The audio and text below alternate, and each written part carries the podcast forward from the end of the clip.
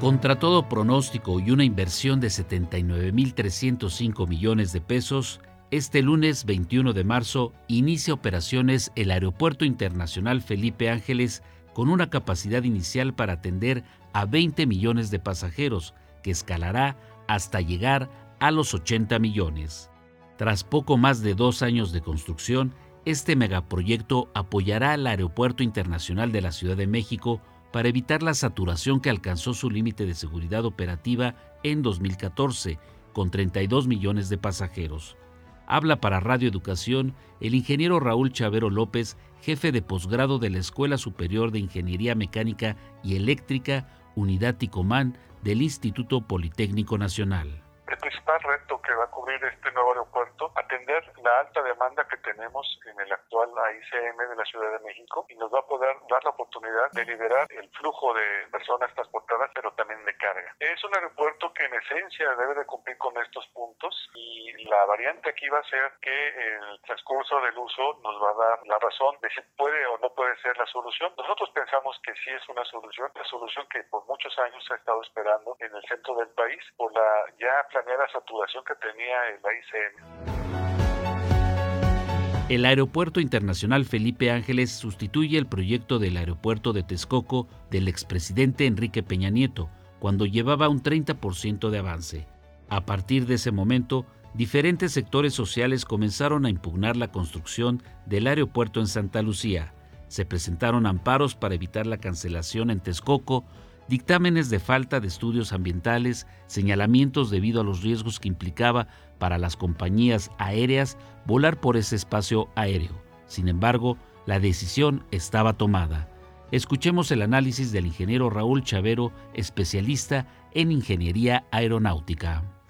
que no, esos eh, fenómenos atmosféricos deben de haber sido analizados y si hubiera presentado un riesgo no hubiera sido viable construir el aeropuerto en este lugar. Sin embargo, los estudios que se han hecho previamente para esto aminora cualquier evento de este tipo. El aeropuerto en Santa Lucía significaba ahorros por 230 mil millones de pesos. La apuesta del presidente era financiar la construcción con el presupuesto nacional, sin depender de deuda y puso el proyecto en manos del ejército. Sobre el papel que han tenido los ingenieros militares en la construcción del Aeropuerto Internacional Felipe Ángeles, habla el especialista en aeronáutica haberle dado la construcción a las Fuerzas Armadas es una confianza que se tiene del gobierno, porque han hecho las cosas en un tiempo récord y consideramos que las Fuerzas Armadas son una organización de confianza para poder levantar este tipo de, aeropuertos. Las Fuerzas Armadas se dedican a vigilar la soberanía nacional, sin embargo, dentro de las funciones que tienen las Fuerzas Armadas también está el apoyo de construcción, ya sea de hospitales o de infraestructuras como el aeropuerto. Es algo novedoso, sí, porque generalmente son eh, organizaciones civiles que lo hacen. Sin embargo, las Fuerzas Armadas tienen toda la capacidad para poder hacerlo bajo los estándares internacionales de aeropuertos. Desde que comenzó la obra el 17 de octubre de 2019, el nuevo aeródromo, que se encuentra a 35 kilómetros de la Ciudad de México, ha generado más de 75 mil empleos y es una de las obras más significativas de la Cuarta Transformación. Además, Cuenta con dos pistas para servicio civil y una para servicio militar. Comprende de un edificio terminal, torres de control para la aviación civil y militar, hangares, servicios aeroportuarios y de pasajeros, aduana y terminal de carga, entre otros espacios. Estará equipado con tecnología avanzada en navegación. Mención especial es el Museo del Mamut tras los importantes hallazgos de restos fósiles de más de 100 mamuts será uno de los museos paleontológicos más importantes del mundo.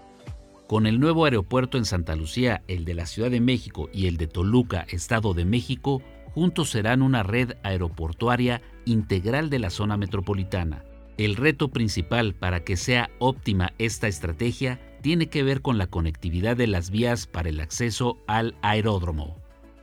Ese es el principal reto que sí, que lejos de que sea el uso de las operaciones de aeropuertos, sino más bien el transporte hacia el aeropuerto, en conjunto con esta red de aeropuertos, porque pues el flujo de gente y de paquetería o de carga es alto actualmente y en realidad pensamos que sí es una solución ideal para poder hacer las operaciones e integrar tanto el flujo de pasajeros como de carga. Solo que en este momento, bueno, como va empezando y no se tienen tal vez concluidas todas las rutas de acceso, ese podría ser el principal reto, no tanto la operación del aeropuerto como tal.